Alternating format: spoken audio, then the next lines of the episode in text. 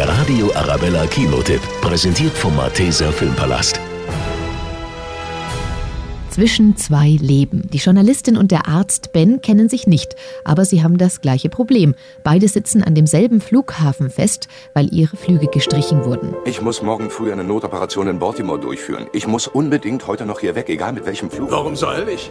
Ich heirate morgen. Deshalb landen die beiden zusammen in einem kleinen Charterflugzeug. Aber das stürzt ab in eine Wildnis in den Bergen.